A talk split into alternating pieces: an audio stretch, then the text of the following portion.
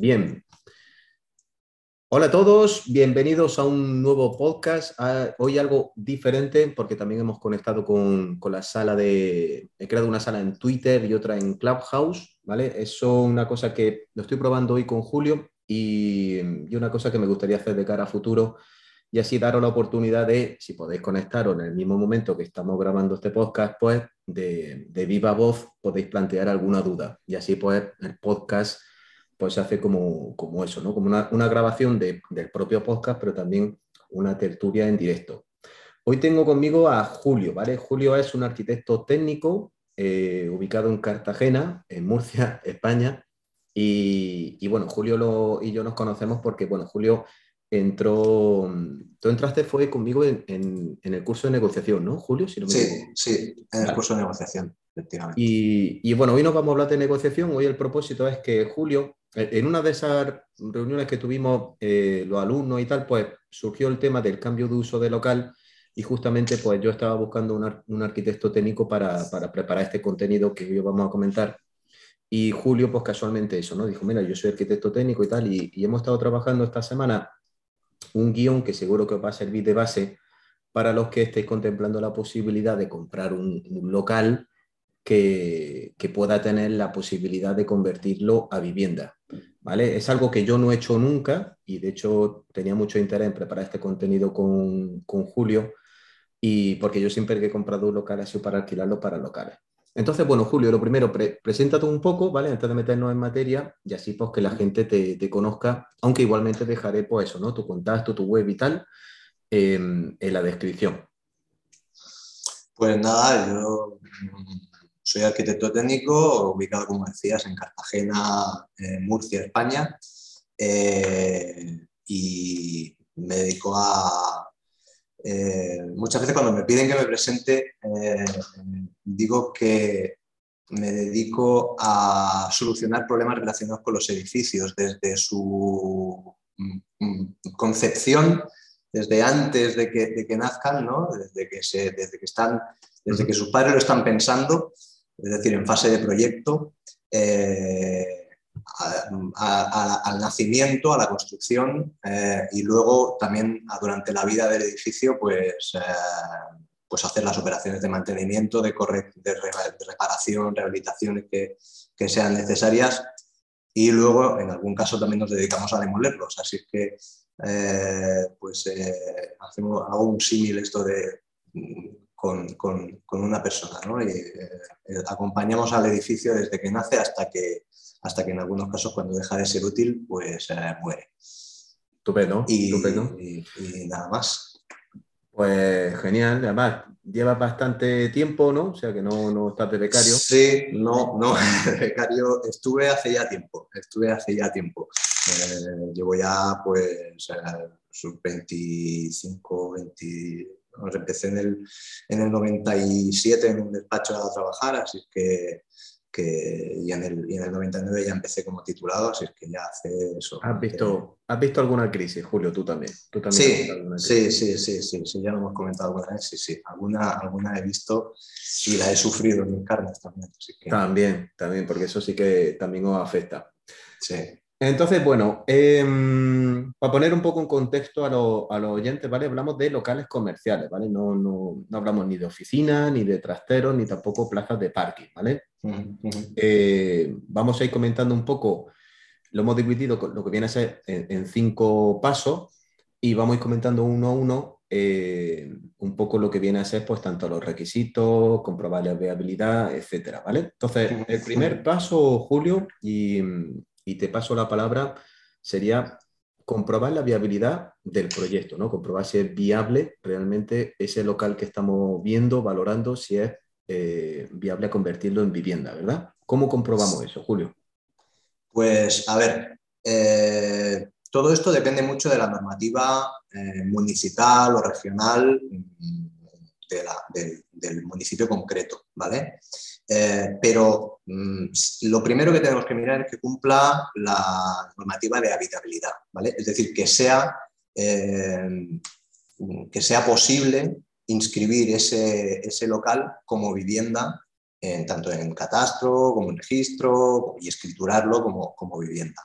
Eh, para eso se marcan unos requisitos mínimos pues, de, superficie, por ejemplo en, Cartagena el mínimo son 40 metros cuadrados. Mm, por lo que yo sé, en, el resto de, lugares de España más o menos anda por ahí, pero puede haber variaciones. ¿vale? También tiene que cumplir unos requisitos en, Cartagena, por ejemplo, también tiene que cumplir un requisito de un mínimo de fachada al exterior de la calle, que son cuatro metros. Eh, también tiene que tener unas superficies de ventilación eh, que den a esa fachada o den a un patio. Si dan a un patio interior, ese patio tiene que ser mínimo de 3x3. Eh, y también tiene que tener una altura mínima de, de dos metros y medio aunque en alguna zona puede ser menor, ¿vale? En baños y en, un pasillo puede ser, puede ser menor, pero que, la altura de las zonas eh, habitables sea eh, dos y medio, ¿vale? Eh, entonces, como norma general, en, un local, el típico local que es un, que es un saco, o sea, un, un, sin fondo, que, no tiene, que solo tiene ventilación por la fachada principal y que además la fachada principal es muy, muy pequeña, eso no cumpliría esos requisitos. ¿vale? Necesitamos que tenga algo de superficie de fachada para poder ventilar. ¿vale? Vale, o sea, la, la fachada en realidad, vamos a suponer que sea, porque eso yo creo que será lo más común, ¿vale? El típico local que no da a un patio interior, sino que básicamente pues, puede tener una fachada de 4 o 6 8 metros, imagínate tú. Eh, pero solo la única, y tiene, pues bueno, vamos a pensar que tiene una distribución más o menos rectangular, pero que solamente tiene la fachada. ¿Con la fachada podríamos cumplir el requisito de la ventilación? Reduce, es decir, depende, si es, si es muy profundo, eh, se reduce eh, la superficie que puedes usar como local porque las partes del, fondo no, no pueden contar como, como superficies, o por lo menos no podrías eh, poner en, esa, esas partes del fondo, no podrías poner ningún dormitorio, ninguna sala de estar. Eh, tendrías que, habría que ver si ahí se pueden distribuir pues, eh, los baños, ponerlos que den a esa zona, etcétera, para que las, las, estancias principales, dormitorio eh, y, salón, comedor, pues sí que tenga ventilación. ¿vale?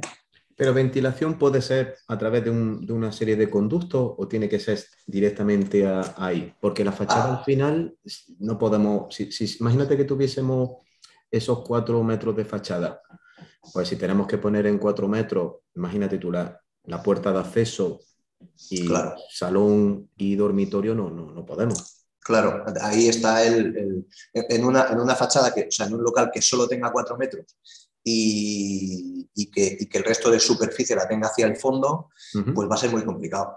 Va a ser muy complicado porque tú, eh, un dormitorio no puede ventilar con conductos. Un dormitorio Tiene, que, tiene, no, tiene que tener iluminación y ventilación eh, o a fachada o a un patio interior y no todos los patios interiores valen, necesitamos uno que sea de 3x3, ¿vale? Vale, vale, en, Algún, en algún caso, en algún caso, pero por ejemplo, cuando, cuando ya hay una vivienda, hay veces que hay viviendas antiguas eh, en las que el, dormitorio, un dormitorio ya existente da un patio que no es de 3x3. En ese caso, cuando se reforma la vivienda, sí que a veces el técnico municipal te admite que sigas poniendo ahí el dormitorio, pero porque ya era una vivienda y ya eh, existía ahí ese dormitorio. Em, pero claro, en un, caso de un cambio de uso, ya te digo, todo esto también depende de, mucho del ayuntamiento, ¿no? Y, muchas veces mm, todo esto hay que ir a hablarlo con el técnico municipal, que es el que va a ver la licencia, y es el que te lo va a aprobar, y, porque hay muchas veces que hay mm, que depende un poco de su criterio. Pero, eh, por norma general, si, si no se dan esas condiciones, lo vas a tener difícil. Vale, vale, no, eso ayuda porque, bueno, de esa manera a la hora de, sobre todo yo pensando en la gente que pueda escucharnos y que se ponga a buscar, ¿no? Pues ya de esa manera, pues, de un solo vistazo dice, bueno, sé que si tengo una fachada pequeña, solo voy a tener un dormitorio, porque no voy a poder claro. más. Pero si tengo una fachada, con, o sea, lo, suyo sería que fuese rectangular, pero el lado largo del rectángulo que fuese toda claro, fachada. Que, sea, que sea fachada, sí. Vale, vale. O, que, o que sea mm, un local en esquina, por ejemplo, que tenga dos fachadas, en ese caso también, o ah. que haya un patio interior. Vale, vale, perfecto, vale. Em, anotado, ¿vale? Igualmente esto lo puedo preparar, se me está ocurriendo, Julio, puedo preparar un pequeño resumen y así luego, pues bueno, la gente que lo tenga, lo tenga escrito. Venga, vamos a pasar al segundo punto, normativa.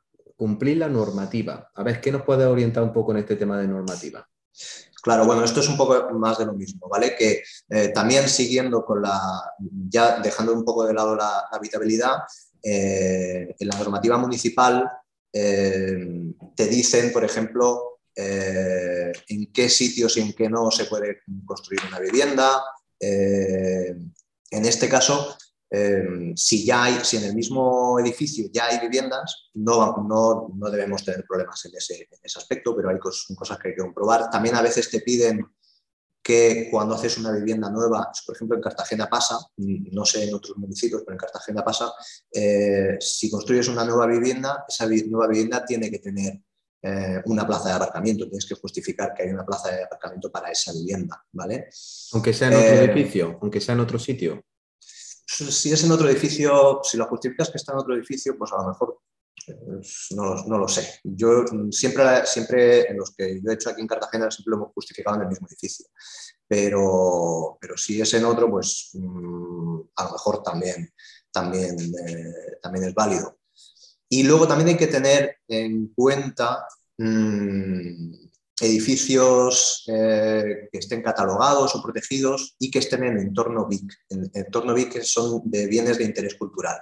¿Vale? A lo mejor tenemos un edificio que el edificio no tiene ningún interés arquitectónico, no tiene mm, nada, tú lo ves y dices, oh, un edificio normal, que no, que no, tiene nada de especial, pero está en un entorno, está cerca de unas ruinas eh, eh, de vete a saber qué año y vete a saber que a lo mejor ni sabías que estaban y resulta que eso es un entorno VIP y no pasa demasiado, pero sí que afecta porque entonces eh, cultura tiene que dar la aprobación, el proceso se, ralentiza un poco, ¿vale?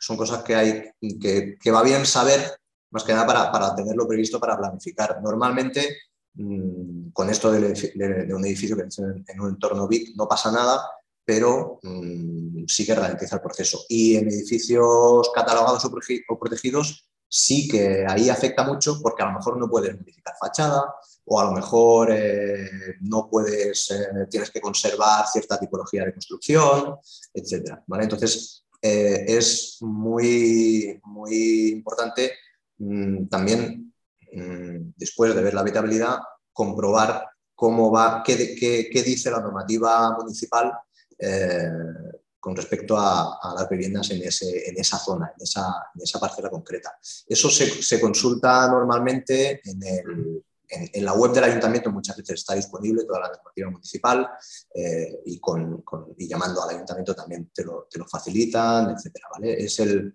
eh, normalmente eso está definido en el plan de general de, ordenación urbana del, del, de la localidad. Vale. o sea, el ayuntamiento al final, sí o sí, eh, es que nos va a orientar tanto la parte normativa, la parte técnica. Sí. Y, hombre, entiendo yo que muchos ayuntamientos, pues a lo mejor de locales, de locales, perdón, de localidades quizás más pequeñas, pues bueno, no, no creo que tengan una super web súper completa, pero bueno, siempre siempre acercándose, ¿no? Uno puede preguntar. Exacto, exacto, exacto.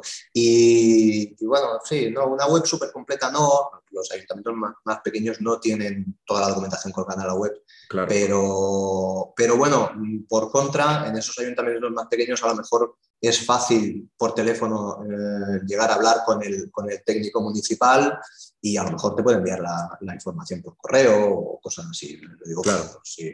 Eh, pero bueno, y en, los ayuntamientos, en los ayuntamientos pequeños hay menos facilidades, pero, claro, pero es más fácil llegar a contactar, lo digo por, la, por mi experiencia, ¿eh? a lo mejor hay por ahí ayuntamientos pequeños que, que, tienen sus peculiaridades. Sí, porque bueno, ayuntamiento y localidad en España hay, pues imagínate, miles. Aquí, aquí depende mucho de, de eso.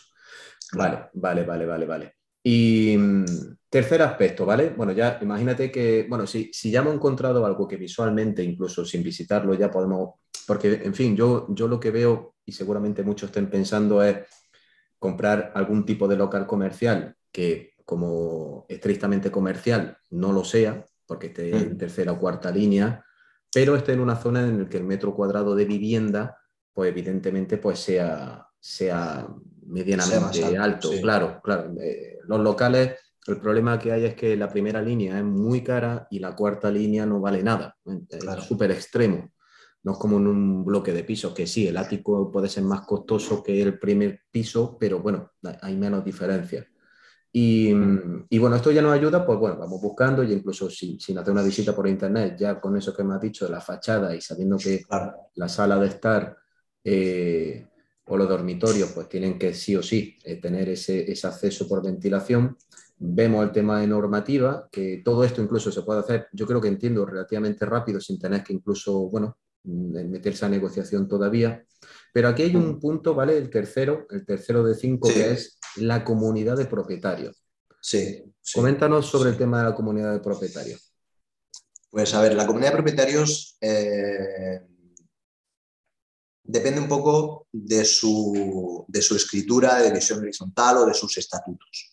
Eh, hay veces que es poco habitual, pero eh, hay veces mm, que se contempla en esa, escritura de división horizontal o en los estatutos eh, mm, que sí se permite el cambio de uso de local de vivienda. ¿vale?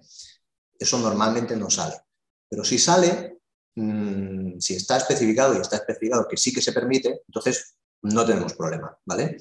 Eh, si está especificado, esto también, también no es lo más habitual, si está especificado que no se permite, entonces ya no hace falta que sigamos buscando. entonces ya, porque no, no, nos lo van a permitir y no nos lo pueden permitir por estatutos, a no ser que se modificaran estatutos, que eso es una locura. Habría que sacarlo, claro, modificar estatutos de una comunidad, entiendo yo, que sería sacarlo a votación en un momento en el que haya no sé cuánto porcentaje de, propietarios que representen no sé cuánto porcentaje de, ¿no? de, de superficie, de no sé cuánto. Sí, sí, sí, sí. sí. Y que claro, eso, claro. Dificulta mucho. Sí, sí, sí, sí, sí. Pero bueno, pero antes incluso de comprarlo, bueno, es que esta parte yo la veo quizá un pelito compleja, porque si es propietario, eh, no sé si, se le podría, claro, habría que preguntarle al actual propietario si él puede dejarnos acceso a, dichos estatutos, ¿no? Para, para poder verlo, ¿no? Sería lo ideal. Claro, o, hablar con el actual propietario a ver si nos puede facilitar el contacto del presidente o del administrador de fincas, si el administrador de fincas sería mucho más fácil, eh, para hablar con él y, ver y, que nos dé información. ¿no? Lo que pasa es que, claro, esto yo, desde el punto de vista del inversor, ahí mm, pones un poco tus cartas encima de la mesa, ¿no? Para la negociación luego supongo que eso pierde un poco de, fuerza. Ahí tú eres más experto que yo, ¿no? Hombre, eh, mm. el tema sí es cierto, sí es cierto que evidentemente, pero em, bueno, por otra parte, puede ser también, o sea, e, esa misma carta sobre la mesa, pues bueno, pues tienes que también luego usarlo a tu favor para decirle, mira, que es, que, es que tu local si no, no vale nada. claro. me lo estoy pensando comprar por, por, por esto. Luego ya obviamente ya te negocia el precio, pero... Claro, claro, claro. Pero, pero una pregunta, Julio, ¿en los estatutos de, la, de todas las comunidades es algo que, es, que puede o que no, ¿no? Que no se especifique, o sea, te pueden... No, hay veces, hay veces que no se especifica. Ese es el caso que nos quedaba por comentar. Es decir, hay veces que está, muy pocas veces está especificado y, y se puede, muy pocas veces está especificado y no se puede, y en la mayoría de casos no está especificado. Si no está especificado, hay que pedir autorización. ¿Vale? Lo que pasa es que, claro, no podemos eh, es un punto delicado porque no podemos pedir autorización si no somos propietarios. Claro. Eh, entonces, la opción ahí es hacer un tanteo, mm, hablando con el, administrador de fincas y con el, con el, con el presidente, y, decir, oye, mira, yo estoy pensando en comprar el local y estoy pensando en comprarlo para pasarlo a vivienda. ¿Habrá algún problema tal? No sé qué. Mm, claro, la comunidad puede negarse, pero también es verdad que a una comunidad también podemos vendérselo diciéndoles, oye, eh, es, para una comunidad es mucho más beneficioso que un local sea vivienda que no que sea local, porque mm, puede, ese, local día de mañana puede acabar convirtiéndose en un bar eh, que estén de juerga hasta las tantas de la mañana, eh, en un taller con algo de maquinaria ruidosa, que tal. Entonces, mm. es el, punto que tenemos a nuestro favor. hombre, el, paso de local a vivienda eh, es para la comunidad de propietarios es más beneficioso que no mm, que siga siendo local y, tal. Luego, además, em, para, el, para, el, reparto de TAS de, las... Claro, de las cargas, de, los gastos comunitarios. de los gastos comunitarios y tal, también hay diferencias y se puede considerar diferencias si, hay, si un local es vivienda o no lo es, etcétera. Entonces, eh, pues ahí podemos, o sea, tenemos un punto a favor, pero no deja de haber cierta incertidumbre. O sea, puede ser que en algún caso te compres el local, tú hagas el tanteo y luego te, digan, la comunidad te dice que no puedes, eh, no puedes hacerlo. Eh, el presentar esa consulta a la comunidad, Julio, de si es posible o no, eh, ¿te, requeriría también la misma votación que hace un cambio de estatuto? ¿O no? yo, creo que no. Yo creo que el cambio de estatutos es más. Ahí. Mm, sí, habría que preguntarle al administrador de finca, ¿no? Que claro, al administrador de fincas. Eso es ley de propiedad horizontal y ahí mm, es más cosa de abogados. Pero, pero yo creo que no, ¿eh? Creo que no. Vale. bueno, te digo. Vamos a ser optimistas, Julio. Vamos a suponer que nos encontramos en uno de esos pocos casos que, vale, la comunidad nos da el ok. Y tenemos un local rectangular que nosotros más o menos decimos aquí pueden salir dos habitaciones, un salón o lo que sea. Ya hemos pasado tres de los cinco pasos. El cuarto, licencia de obra. Aquí, aquí ya empezamos con la, parte, la parte que me gusta, la obra. ¿Qué, nos puedes comentar de la obra, Julio? Vale, eh, la licencia de obras, mira, afortunadamente hace unos años bueno, eso conlleva algunas complicaciones, pero afortunadamente hace unos años se, cambió la, hubo una ley para agilizar trámites administrativos y hay muchos trámites que se, puedan, que se pueden hacer mediante lo que se llama una declaración responsable, ¿vale? Hmm. ¿Y eso qué quiere decir? Quiere decir que eh, antiguamente había que, para hacer casi cualquier obra, había que pedir permiso al ayuntamiento y no podías, esperar, no podías empezar hasta que, hasta que te habían confirmado que te la concedían. Y eso podían ser dos, tres meses, eh, una cosa así. Pero eh, con una declaración responsable, eh, tú presentas la documentación y en un, teóricamente casi inmediatamente puedes empezar la obra.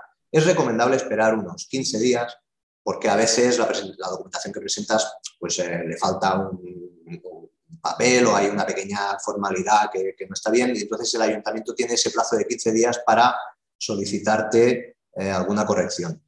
Pero eso quiere decir que de, tres meses que teníamos que esperar antes a empezar la obra, ya podemos lo hemos acortado a 15 días. ¿vale? Bueno, un punto positivo para las administraciones, ¿no? Ahí... Sí, sí, sí, sí, sí, sí, sí. Claro, la, la cosa es que tú presentas una declaración responsable y en esa declaración responsable lo que dice es que tú te haces responsable de que lo que tú vas a construir cumple la legalidad. Correcto. Si luego, si luego el ayuntamiento, o sea, si luego por lo que sea se comprueba que no la cumple, eh, el ayuntamiento te puede pedir que restituyas al estado original, es decir, que demuelas todo lo que has hecho. Pero bueno, mm, normalmente. acompañado de un arquitecto técnico, evidentemente ya. Claro, claro, claro. Bueno, sí, esto, esto no lo hemos dicho, pero, pero en todo esto eh, o sea, es eh, muy recomendable, muy recomendable tener un, técnico acompañándote de la zona que conozca un poco todo, mm, mm, porque, bueno... Mm, claro, y no, ya sea es posible, estaba pensando que sea un arquitecto técnico que incluso, si sea posible, que ya incluso tenga los contactos pues, de, claro, que conozca a la gente del ayuntamiento, etcétera, que sepa a quién hay que preguntar, a quién hay que Em, ver. Em, normalmente hay veces, o sea, nosotros aquí en, los ayuntamientos de la zona, pues es muy normal, vas con el, con el, cuando tienes alguna duda, vas con el proyecto al técnico que, que, sabes que lo va a revisar y tal, para que te diga, pues oye, pues sí, esto, esto vale, o esto no vale, o esto ando así, o esto ando así. Vale. Eh, vale, vale. Y dentro de la documentación, así, eh, ¿qué, documentación tipo se suele preparar? La documentación eh, para, una obra de este tipo te piden un proyecto que en este caso, mm, si hay una, hay una peculiaridad aquí y es si el edificio ya tiene viviendas, o sea, por ejemplo, un, edificio típico, el típico bloque de viviendas, sí, el típico bloque de viviendas que tiene mm, viviendas en, todas las plantas, excepto planta baja que tiene locales comerciales. En ese caso, sí, es lo, normal y es lo que, lo que tal, eh, pues en ese caso sí que eh, te sirve, el, o sea, el arquitecto técnico puede hacer el proyecto de, reforma de, de ese local y en ese caso sí que se hace también con declaración responsable. Pero Sí, a veces también pasa, no es, no, es tan normal, pero a veces también hay edificios completos que son locales, que por ejemplo... no sé, un centro comercial o algo así. Claro, un centro comercial o los centros comerciales nuevos ya no, están pensados para poder cambiarlos a vivienda, pero sí que hay en algunas zonas mm, edificios que se concibieron como centros comerciales un poco a la antigua usanza, que eran eh, pues un, gran eh, edificio de todo planta baja con muchos locales comerciales y, eso era un, pequeño centro comercial de los antiguos que estaba ubicado en un barrio. ¿no? En ese caso no hay vivienda en ese local y, o sea, no hay vivienda, no hay ninguna vivienda en ese edificio. Y si quisiéramos pasar una de esas, uno de esos locales a vivienda, eh, ya no podría hacerlo un arquitecto técnico, el proyecto tendría que hacer un arquitecto y eh, seguramente aquí ya depende un poco del ayuntamiento, pero eh, la licencia tampoco la puede, se puede solicitar por declaración responsable y ya sería más complicado. Ahí ya sería pues, bueno, el proceso de, la espera. Pero bueno, hablamos de lo más atípico, lo más típico. Sí, eso, eso es. Que con viviendas que los bajos sean, sean comerciales. Exacto. Vale, Y, luego, pues hay que, eso, para pedir la declaración responsable, pues hay que, eh, se, necesita un proyecto, eh, un estudio de seguridad, tienes que presentar la documentación, tu DNI, eh, hay que pagar las tasas, presentar mm, a veces pues el plano de, del plan general en el que esté ubicado el local para que vean eh, dónde está ubicado exactamente, la referencia catastral, cierta documentación, depende un poco del ayuntamiento. ¿vale? Sí, pero bueno, eso, eso en cierta manera el arquitecto, quien, el arquitecto técnico es quien lo prepara, ¿verdad, Julio? Sí, mm, hay, hay, muchas veces, o sea, yo como arquitecto técnico, hay veces que, que las obras que, que preparo proyectos pues cuando el cliente no lo sabe, no sabe muy bien lo que hay que hacer, pues yo se lo preparo y ya está. Y hay veces que el cliente sabe muy bien lo que hay que hacer y me dice, no, no, tú déjame que ya lo hago yo. perfecto, pues, pues lo hace él. Pero sí, los, los técnicos que estamos acostumbrados a, trabajar así, pues eh, muchas veces ya lo hacemos nosotros. Vale. Y preparamos todos nosotros. Y bueno, y, y como último paso, ya entiendo que después de ejecutar el proyecto, ¿vale? Hemos terminado la reforma y ya tenemos nuestra vivienda el último paso, el registro, ¿no? Ya con eso. Eh, pero no, ahí te ha saltado lo de la contratación de la, obra en sí. Con esto hemos pedido licencia. Hasta ahora hemos pedido licencia. Ah, vale, exacto. Tenemos la licencia, ahora ejecutamos la obra, ¿no? Que bueno, es básicamente martillo y la obra en sí, ¿no? Sí, sí, sí, sí. Eh, la obra en sí, mm, claro, yo, yo ahí eh, para hacer la obra recomiendo, aparte de, que tengas un técnico de confianza que esté un poco encima del asunto, eh, pues a la hora de buscar empresas, etcétera, pues eh, partiendo del, proyecto del arquitecto, del arquitecto técnico, pedir precios a diferentes empresas, a, un mínimo de tres, ¿vale? Y, y yo suelo recomendar no coger nunca al más barato, sobre todo si la diferencia es muy grande es, es muy tentador, ¿no? Tienes dos ofertas eh, que están en dos ofertas en 85 y una en 40. Dices, ¿cojo el de 40? No, error, ¿vale? Porque el de 40, mm, ya sea en, dolor, en dolores de cabeza o ya sea en, sorpresas y dinero, luego eh, te vas a arrepentir, ¿no? Eh, entonces yo suelo recomendar no coger nunca el más caro, tampoco hace falta cogerlo, pero coger el que esté por en medio y fijarse también en otras cosas, no solo en el precio. Es decir, en, empresas que por su trayectoria pues hayan hecho obras similares, que tengan más o menos sean eh, reconocidas en la zona, tengan experiencia en la zona, etcétera, eh, porque bueno, eso nos, siempre nos va a dar un poco más de, garantías de que la obra nos vaya a salir bien. Claro, claro. Luego, el, tema, de la reforma es, no, eso es, un mundo. Es un mundo y, bueno, y ahora es lo que, lo que, hemos comentado alguna vez, está, ahora está mucho más complicado. Yo ahora estoy con empresas con las que, con las que he trabajado varias veces y me han funcionado muy bien, pues con algunas de ellas incluso ahora estamos teniendo problemas porque hay, hay problemas generalizados en el sector de suministros, de subidas de precios, etcétera, y eso está ahora muy, muy, muy, eh, es muy complicado ahora. Ahora hay muchas empresas con las que tenemos, son, son incluso las, las, las empresas serias están dando pues, problemas de plazos, problemas de, no de ejecución, las que son serias no tienes problema de ejecución, pero, pero quieren seguir haciéndolo bien, pero les cuesta encontrar el personal o el material, etc. Claro. Entonces, pero ya hemos terminado la obra. Imagínate que hemos capeado esa parte que para mí es tediosa, pero hemos terminado la obra y el paso último sería, Julio. Pues al finalizar hacemos, eh, el, técnico que, ha llevado la obra tiene que hacer el certificado final de obra eh, y, entonces eh, con eso se, escritura y se inscribe en registro y, se y se hace la, modificación en catastro. ¿vale? El certificado final de obra también hay que presentarlo normalmente en el ayuntamiento. Y, la cédula no la dan? Y, la cédula eh, haces una, se tramita ahora por, una, por lo mismo que antes una declaración responsable, ¿vale? Eh, con, una, con una declaración responsable eh, que en, la que presentas el mismo certificado final de obra, la escritura, la inscripción en registro, la inscripción en catastro, todo esto, pues presentas todo eso y con eso te dan eh, lo que antes se llamaba la cédula de habitabilidad para mm, conseguir los, suministros. ¿vale? Buenísimo, buenísimo.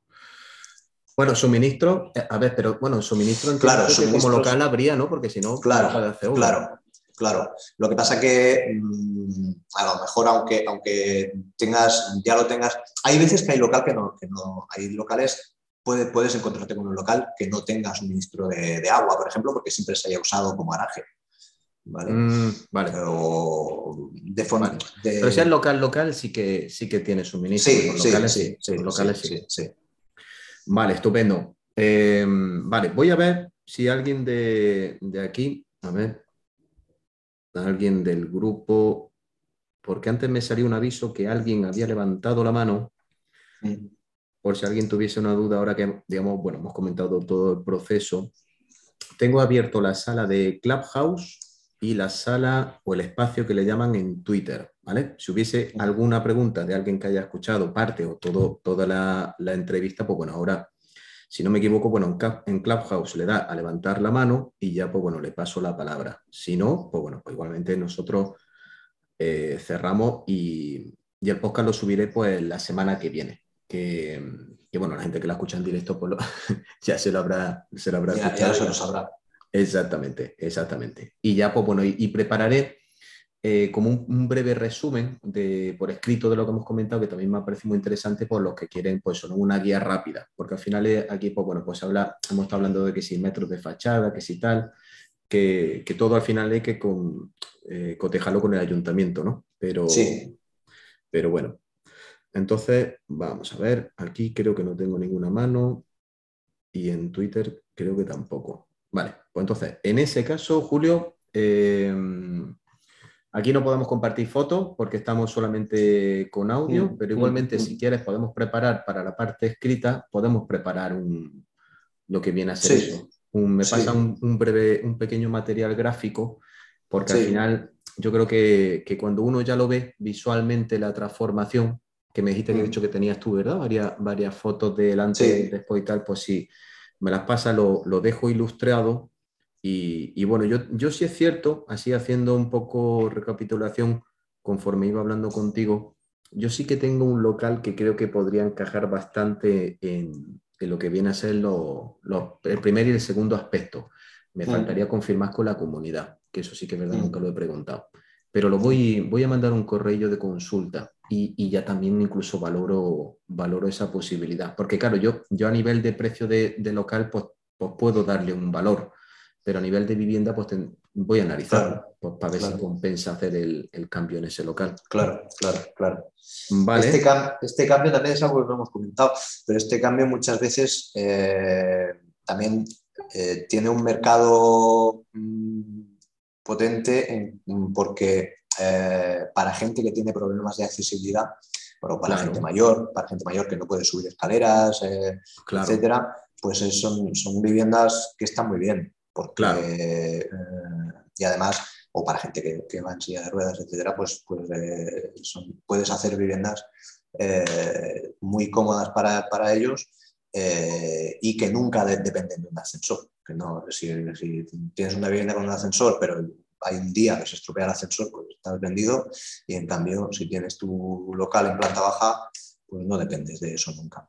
Sí, sí, sí, no, no, y a mí me encanta, yo siempre lo he dicho, yo prefiero un bajo comercial, o sea, perdón, un bajo vivienda a un primero sin ascensor, eso mm, mm, mm. por descontado. Está claro.